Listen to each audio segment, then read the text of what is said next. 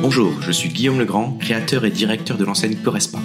Bienvenue sur mon podcast consacré aux personal trainers et coachs sportifs qui désirent entreprendre dans le fitness avec succès, se développer sereinement, performer durablement et vivre confortablement de leur passion. Vous pouvez également me retrouver sur ma chaîne YouTube et sur mon site internet Correspa Academy. Vous êtes prêts? C'est parti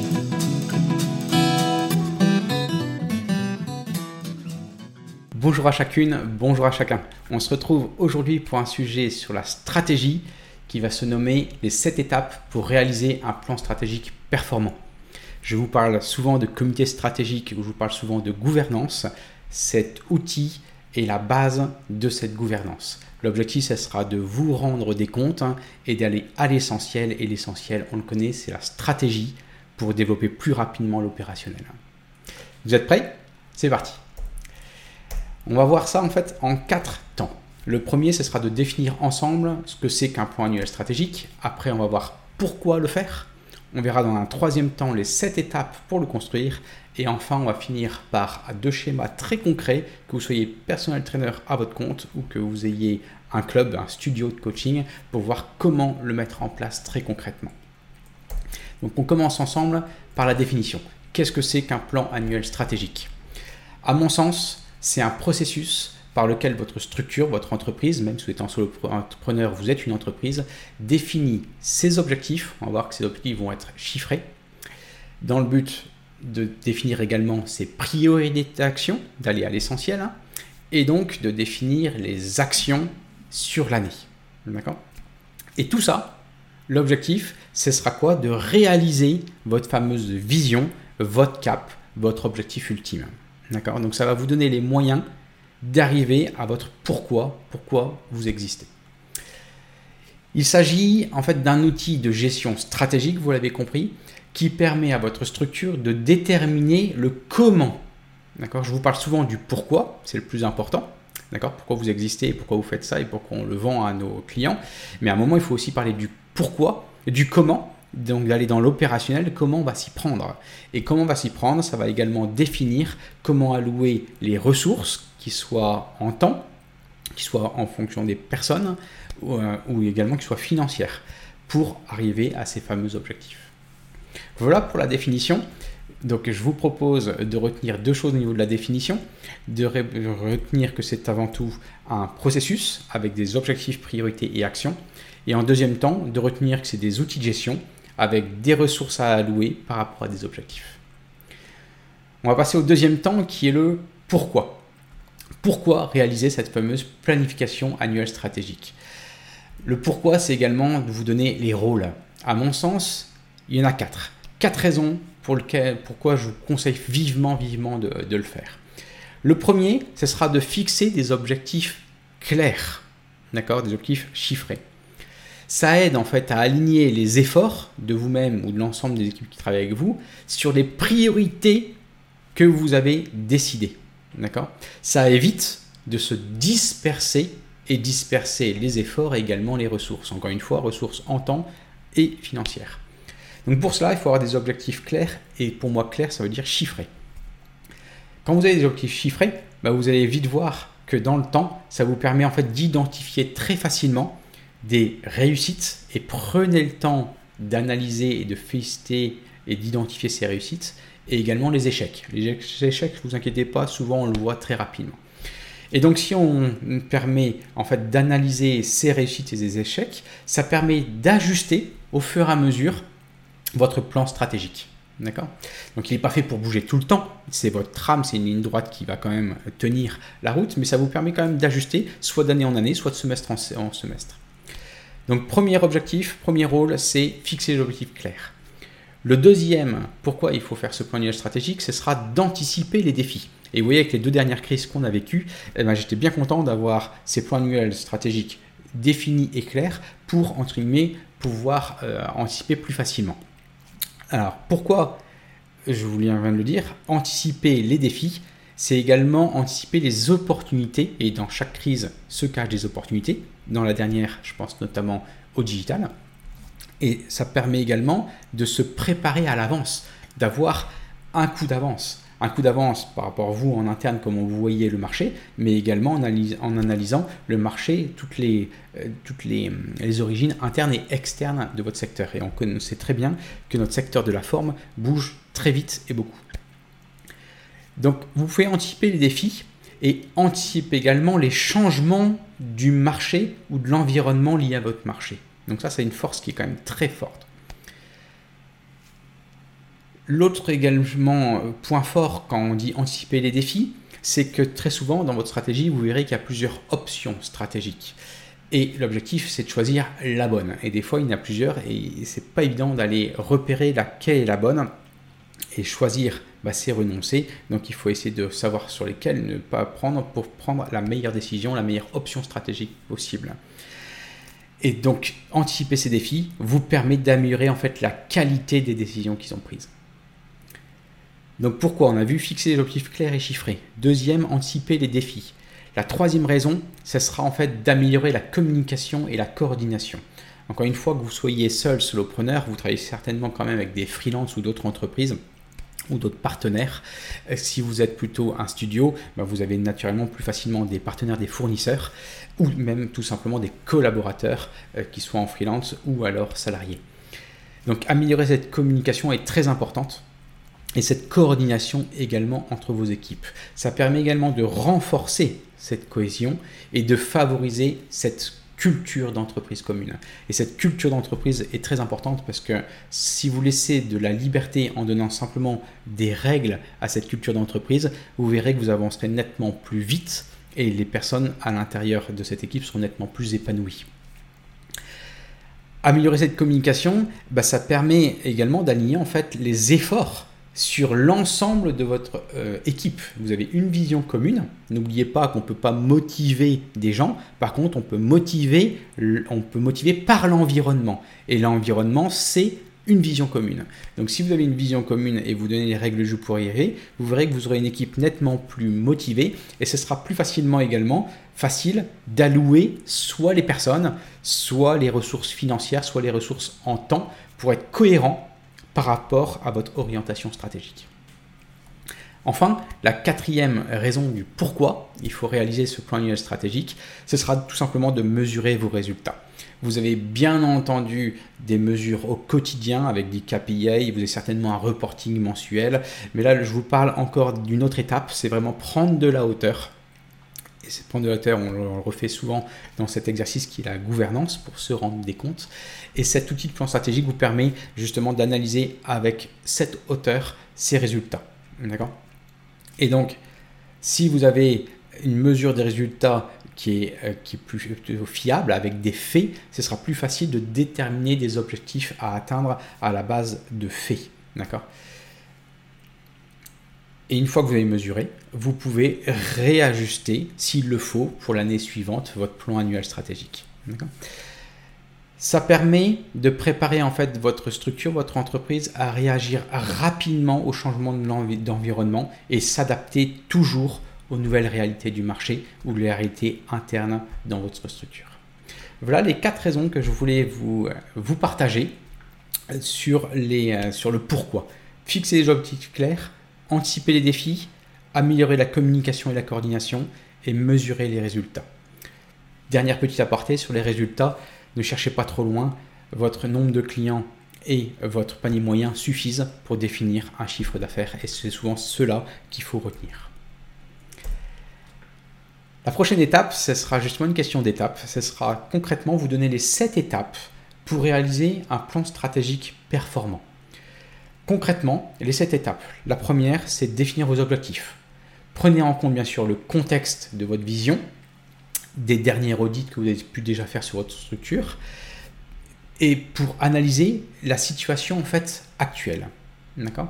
Donc si vous avez pris ce temps d'analyse, ce sera plus facile de définir vos objectifs.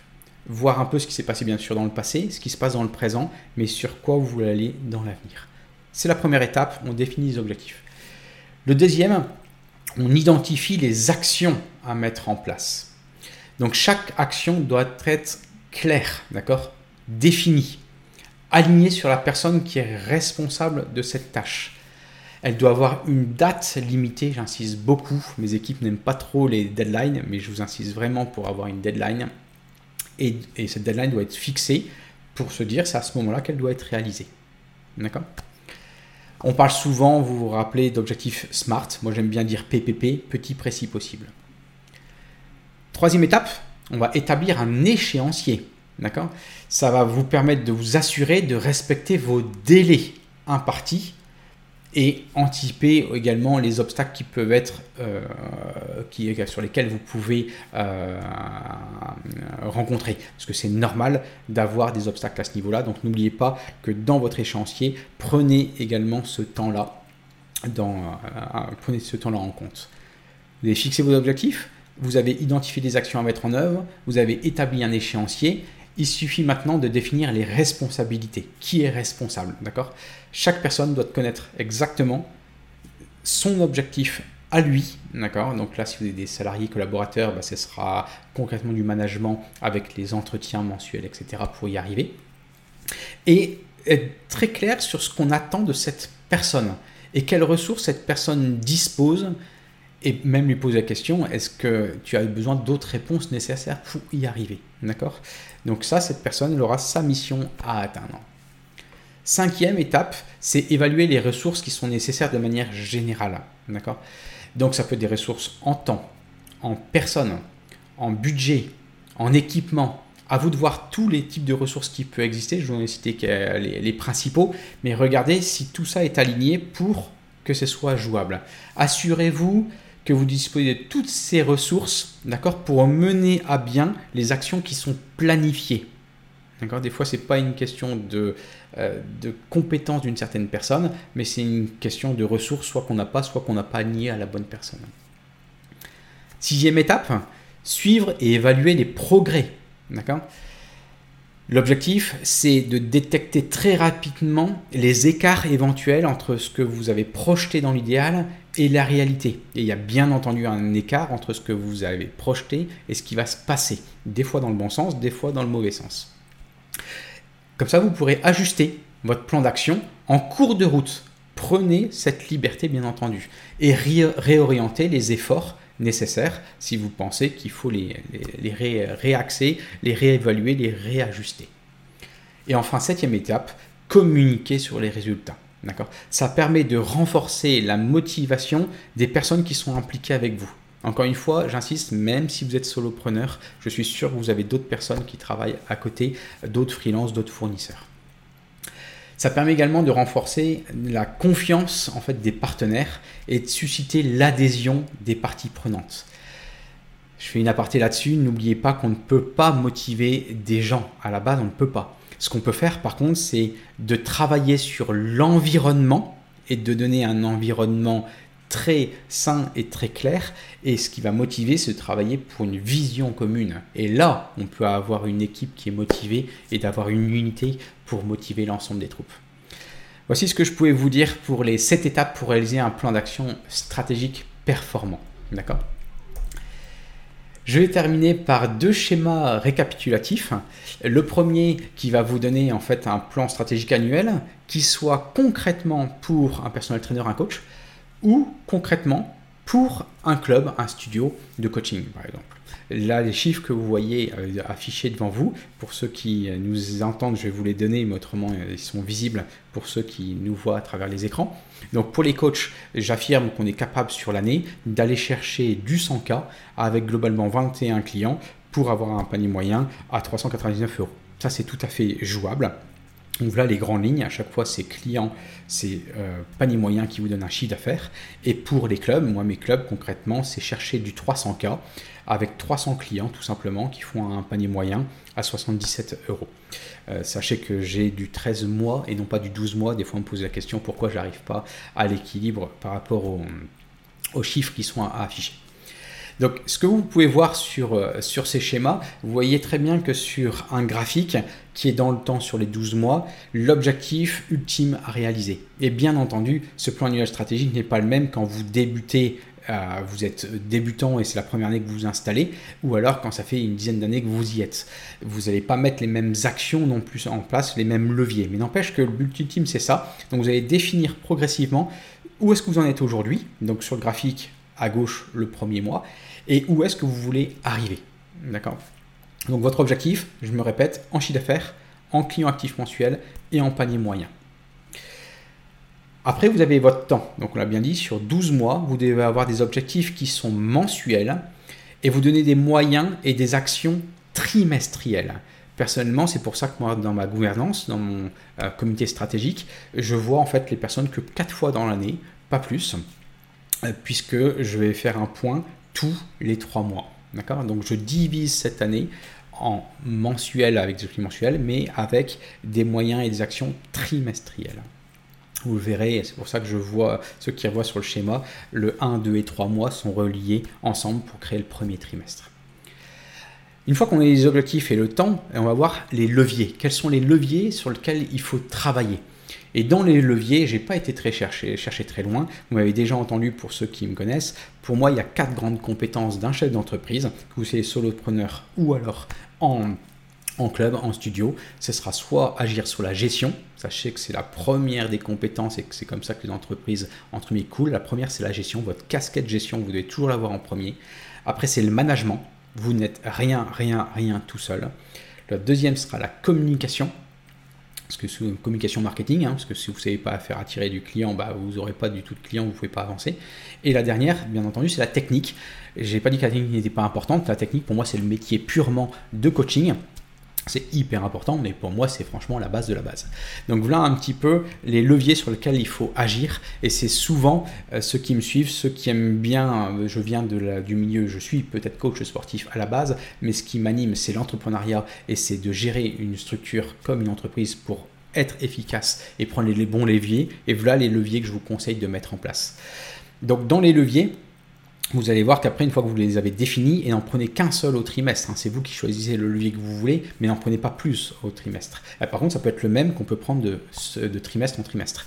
Après, vous allez définir les actions, les actions concrètes. Ce sera par exemple les stratégies de communication, le plan marketing, euh, donc on ne va pas afficher tout le plan marketing, mais quelles sont les actions concrètes du plan marketing, et également votre expérience client. Donc vous, doutez bien que ça, c'est des prérequis. On va aller voir juste après les prérequis, mais il faut que vous ayez votre stratégie de communication, il faut que vous ayez votre plan marketing, il faut que vous ayez une expérience client établie. Autrement, vous ne pouvez pas arriver à ce niveau-là.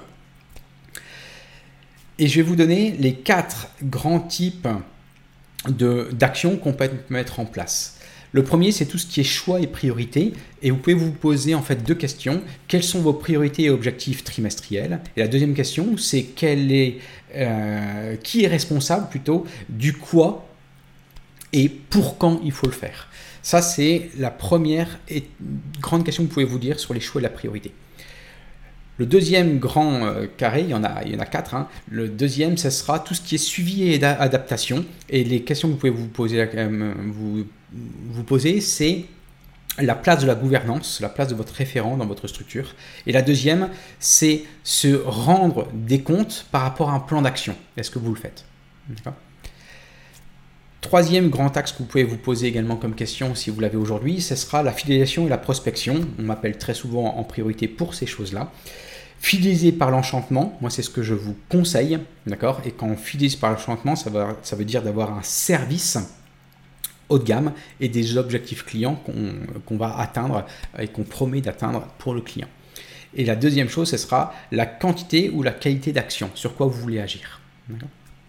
On arrive sur le quatrième grand thème qui est l'organisation et les outils. Et là, vous pouvez vous dire, est-ce que j'ai un réparti tâches, d'accord, pour pouvoir prioriser mes actions et pour pouvoir déléguer? Et est-ce que j'ai un agenda concret pour pouvoir bien gérer mon temps?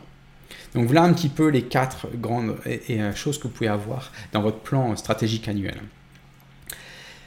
La slide suivante, cette fois-ci, ce sera un deuxième schéma récapitulatif et on terminera là-dessus. Ça vous redonne le même type de schéma, mais ça vous donne les prérequis.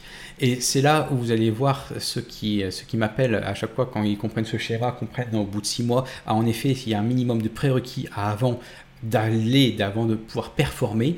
Et ces prérequis, je vais vous les donner puisqu'ils sont faits à travers un business plan, un business model.